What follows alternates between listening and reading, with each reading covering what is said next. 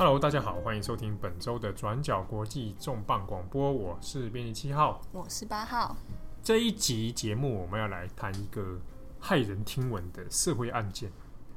呃，最近在德国的新闻啊，有一个算是德国从战后以来最严重的一次连续杀人事件。对，这是战后呃，以案件的谋杀人数来说是最大宗的。对。以谋杀来说了哈，那我们如果扣掉这个战前希特勒针对犹太人的大屠杀之外，哈，那战后以来算是一个德国很严重的社会案件了。嗯，在发生地点呢是在医院里面。那这个事件它是发生在呃德国的西北部一个城市叫做 Oldenburg。那在这个城市的医院里面，有一位护士，嗯，他被指控说他多年以来。随机挑选而杀害了非常多起的病人，而且呢，这个数量非常可能会破两百，或者是高达三百，至今还没有办法非常的确定。这个护士的是男性，对，他是一位男性，他的名字叫呃，他叫做 Nils Hugen。好，所以他在医院里面长年以来啊，在谋杀病患。他在大概一九九九年的时候开始他的这个护士生涯。嗯、那他从呃两千年到两千零五年的时候，在分别在两家不同的医院，个别连续的杀了他的病人。好，那他他犯案的手法是是我们大家想想象那种，比如拿刀把人家杀掉吗？没有没有，他犯案的手法其实呃还蛮具有仪式性的，就是他一贯的手法通常都是他会对他的病人注射药物，那它会混不同的药物啊，那。药物过量之下，病人本来就已经叫做病人，他就是比较脆弱，嗯，那生命本来就比较没有这么的安稳。那注射之下呢，他可能会出现一些呃心脏停止啦，或者是等等休克等等的一些生命征象不稳定的现象。那这个时候呢，他就可以跳出来说急救啦，或者是实施一些心肺复苏等等的。哎，对啊，这个听起来就有点诡异啊。对，你说他有点像仪式性的。会先帮这些病患注射药物，导致他们可能濒临死亡。对，然后自己再跳出来施予急救，救他们。对，这个这个是什么一回事？这其实很戏剧性，而且因为呃有一些报道还有指出说，他会叫一些，例如说实习生或是同事，嗯，就在一旁可以看到他这个拯救的过程。哇，所以他这个是。就是我也不知道该怎么讲，他这个状态下就是说，我我蓄意谋杀他人，然后呢又希望大家来看我来救。对，但是他其实这个杀并不是呃，好像说特别看不呃看不爽哪一个病人或怎么样，他其实是随机的。但是病人可能三十几岁到九十几岁的老人都有，他就是他自己事后也承认说，他这个是呃随机犯案，spontaneously 去做这件事情。嗯，嗯，没有针对特定对象，只要是在这个医院。的病人都有可能。对，不过嗯、呃，根据他呃在审判过程中的一些精神分析师的一些评估啦，他们认为那呃，Hügel 这些行为非常有可能是他可能有自恋型的人格，嗯、像刚刚说的嘛，他会叫一些同事啦，或者是其他人来看他施救过程，我来观摩他。对，那他就是很享受这种救人的感觉。对，我们看到一些报道有指出说，呃，他透过这样的过程，好像可以享受到一些成就感。嗯，好，但只是说这个过程未必每一次都成功把人给救回来。对，因为他自己有承认说，他每一次犯案然后发生有人死亡的时候，他就会对自己说，他发誓他再也不会，就是就此金盆洗手，再也不做。可他每次就是受不了诱惑，下一次又会还是想要做这件事情。所以，OK，所以他这是。的确是一次没办法满足，他就会慢，就有点像药，就是还有一种成瘾啊，对，有点成瘾。好，那他他最早一次被发现是在是在呃两千零五年的时候，在他的呃第二家呃服务的医院叫做 Delmenhorst。嗯。那在这间医院，他以同样的手法注射的时候，哎，刚好被同事发现，就是发现他在注射一些药物，嗯，但当时对，但其实当时他就觉得，哎，好像哪里怪怪的。结果隔天那个病人就死亡了，是。然后同事就说：“哦，立刻去报告给上层嘛。”不过吊诡的情形就是在这里，就是他从呃上一家医院到这一家医院的其实呃呃来的时候，其实他拿到的呃记录是良好的，就是他工作记录等等都是良好的，都很正常。对，大家都好像没有发现异状还是干嘛，然后结果在这一家第二家医院服务的时候呢，被发现了，报告给上级，结果竟然没有马上通报给警察，还是在呃大概过两三天之后，在这期间他又用同样的手法又犯案，才真正的报案。所以也有很多的舆论啊，还有家属就非常的觉得很奇怪说，说这么长时间长达五年，竟然同一间医院，然后你的呃同事们都没有人可以阻止这件事情。对，而且等于是有有不少人从这从中就过程中就离世就离开了嘛，就过世了。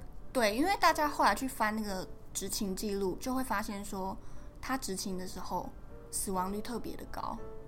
哇！结果大家好像也觉得好像没有觉得哪里异常，对，就像事情就像过了好几年才才被人家发现。对，但目前这些呃相关的医院人员啦，目前也有一些人有被起诉，不过呃全案是还没有完全的被审判，只是还在过程当中。嗯、对，而且目前他还有一个蛮麻烦的地方，是因为有些遗体已经火化了，火化了，对，对，所以没办法去认定说这个遗体是不是当初哦是。被这个护理师护这个护士所害的。嗯，对，这些遗体，其实他们呃，目前这一次被指控的是他在呃第一家医院涉涉嫌杀了三十六名，第二间医院涉嫌杀了六十四名，总共加起来是一百名。不过呃，检察官非常怀疑说，其实不止这些人，像刚刚说的，除了呃很多遗体已经火化问题嘛，那另外还有就是。他其实，在两千零五年被发现，然后数年之后被判刑，之后在两千一四到一五年又有被判一次刑，所以他等于其实现在已经在，就是已经现在已经在坐牢，嗯，那已经是在被判终身监禁的情况下，再出第三次这次的指控的案件，开庭这样子，对，所以算起来的话，应该在十一月，哦，有可能会有进一步的结果。呃，不会这么快，因为这一次，呃，他涉嫌谋杀的人是至少一百人嘛。那光是家属，像这次开庭的时候，就因为涉案人数太多了，没有办法在一般的地方法院开庭，嗯、他们是挪到另外一个更大空间，才能容纳那么多人。那你想想看，这么多的家属啊，超过百位的这个遇害被害人，对啊，他们要来作证啦，要来呃开庭等等的，那。就是旷日费时，所以呃，预计是应该会到二零一九年的，应该是五月左右，嗯、才会有这一次案件的一个初步审判。嗯，那这这种离奇的杀人案出来之后，很多人就开始会很好奇，说这个凶手到底脑袋里在想什么？背后的成因是什么？对，这个大家在看台湾的社会新闻的时候，也常会讨论嘛。哦，凶手一定是怎么样怎么样才导致他如何？有没有？常常都会怪罪某些特定特征啊。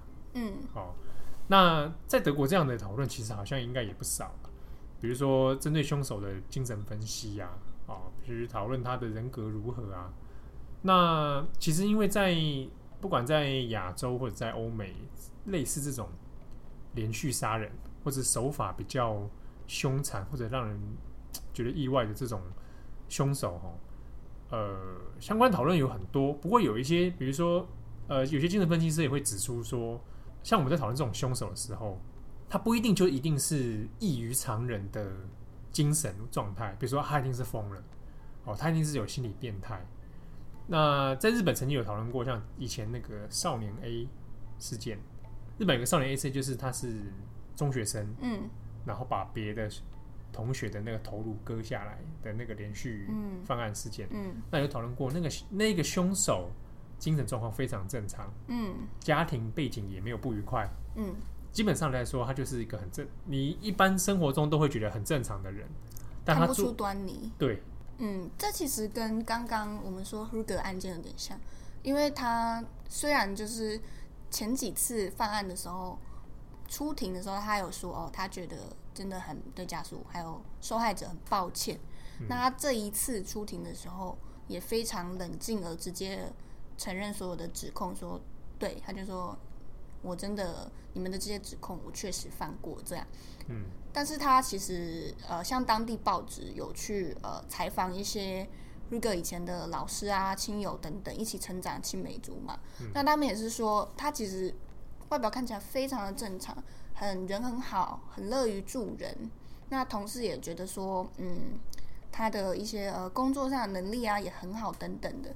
就其实乍看之下，你不会觉得说这个人好像怪怪的。对，对吧？但很多人就想说啊，这是不是反社会人格的人哦？或者平常没有朋友，家庭生活不美满的人才会做出这种可怕的事情？嗯，某一点哦。对，因为精神分析师还有一些心理评估师也有说推估啦，跟检方推估说，还有另外一种可能，就是因为 Huger 觉得无聊。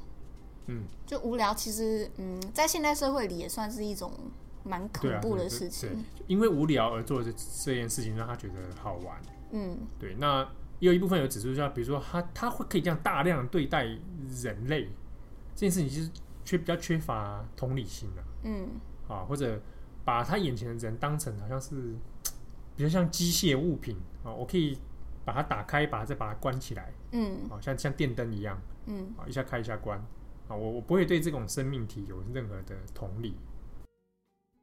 那像这种在医院里面哈，然后由护士。来下手行凶，这种案例其实，在德国也不是，也不是说德国才有这样的事情啦。嗯，那大家可能如果还有印象的话，其实在日本也有发生过这种医疗设施里面的杀人事件。那今年七月的时候，其实才有一件案件，呃，水落石出，叫做大口医院杀人连续杀人事件。那大口医院是在这个横日本的横滨市里面，那它是发生在二零一六年的时候。那有一个护士，她就是在医院里面呢，她会在打点滴的病患的点滴里面注射消毒剂。好，那因为不容易被发现，嗯，所以就没有人发现说这个护士有偷偷的在消毒剂里面注射。那注射之后就会导致病患的那个急速衰亡。那这事情其实经过了两年才确认，已经有超过三十位病患因此。过世也是数量非常多，数量非常多。然后一样跟刚刚这德国案例一样，是有些遗体因为已经火化，嗯，所以不确定到底是不是这位护士所犯下的罪行。那护士他其实被被抓到之后，他也直接就承认了，就是我啊，这些事情都是我做的。那我把手犯案的手法都全部跟大家跟警方也坦诚透露。但是有人问他说：“那你的动机到底是什么？你为什么不断的有计划性在做注射这件事情？”他刚开始的动机其实也讲得不清不楚。那后来他有坦诚说，因为如果是在我执勤的时间有病患死掉的话，这个要跟家属解释的时候很麻烦，家属会怪我，所以我就想办法在别的时间帮他注射，然后让他在别的时段过世。这这听起来逻辑是有点怪怪，因为那个病人不一定会过世啊。对，但他就想想要增加他的几率，那不要在我上班的时候。就先下手为强，这样。对，如果他在我上班时段过世了，家属会怪我说：“是不是你照顾不周？”嗯，啊，是不是你有问题？你忽略了这些病患的需求。等于说他们平时背负这种背负这种压力，压力啊，就是医疗纠纷。嗯，对。但是，一他又有传出说，啊，凶手可能会觉得这些病患哦，都已经到末期了，所谓的终末，终末日日本日本叫周末病动，就是已经到末期的这种医院。嗯。留太他留留他在那边，其实让大家很难受啊，照顾上也很麻烦。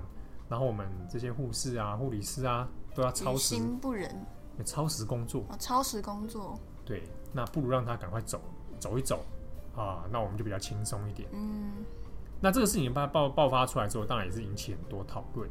那一个其中一个指标，大家讨论说，在医院里面的安全问题之外，还有这种护理师啊、护士。他们的超时血汗，让他们的精神情绪非常的不稳定。嗯，那相似的案例里面，之前呃，二零一六年的时候有一个神奈川县川崎老人中心的事情，嗯，也是他就是老人照护中心嘛，对，然后里面的这个照护者做长照，那他就把老人家从这个屋顶推推下去，那就让他推了这三三个哦。那那时候，这个被抓到之后，他也是说，照顾他们太麻烦了，不如就让他们赶快死掉。嗯，好，那这个事情当然也就变成一个日本一个社会隐忧啦。那就出现了一个名词叫做借户杀人。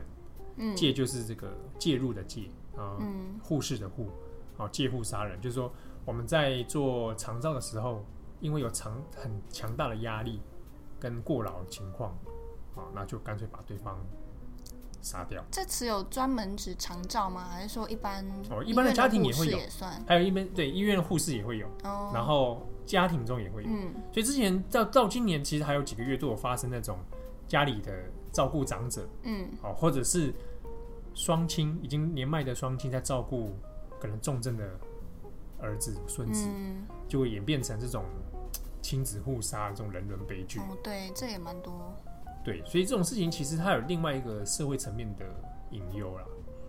那我们讲到说，有像日本这种护士杀、注射毒剂啊，然后德国这种，我之前也看到一个是美国很早期的十九世纪的时候。那这么久？对，很早了。这个事情是在发生在美国十九世纪末到二十世纪初，一个叫做 Jane Toppan。那个什么珍妮托托帕托潘，对 gentleman，他是麻州人，在麻州的护士。嗯，那他就是在他执勤的时候，他也是帮人家注射一些奇怪的东西，然后让让对方致死。好，那他被抓到之后，他他还是说，他也是承认这些事情了，那也是也是杀害了很多人。但他就说他的动机是因为他会从病患快要死的那表情中感受到愉悦。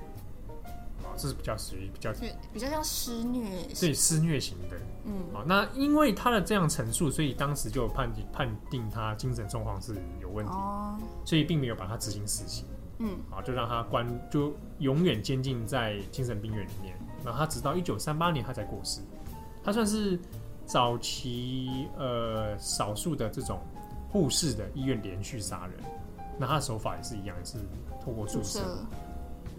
好，那以上是我们这，哇，这个事情也是蛮可怕的。对，真的蛮毛骨悚然。是，那同样的，我们这一篇，我们这一集的重磅广播也会在现在国际网站上出现一篇图文版的。对，那图文版的效果感觉好像大家蛮喜欢的，啊，还不错，也可以看，顺便看一下有一些新闻的照片。那我们也会部部分的文字在这个网站上面会呈现。那如果各位读者朋友呢，你有喜欢听的议题或内容，希望我们来讲给你听的话呢，也可以私讯我们，私讯我们。啊，我们的确真的有读者来私讯说有在听中磅广播，嗯，对，或者你用各种手段来联络我们，好，我们都会乐于倾听您的心声。我是编辑七号，我是八号，拜拜。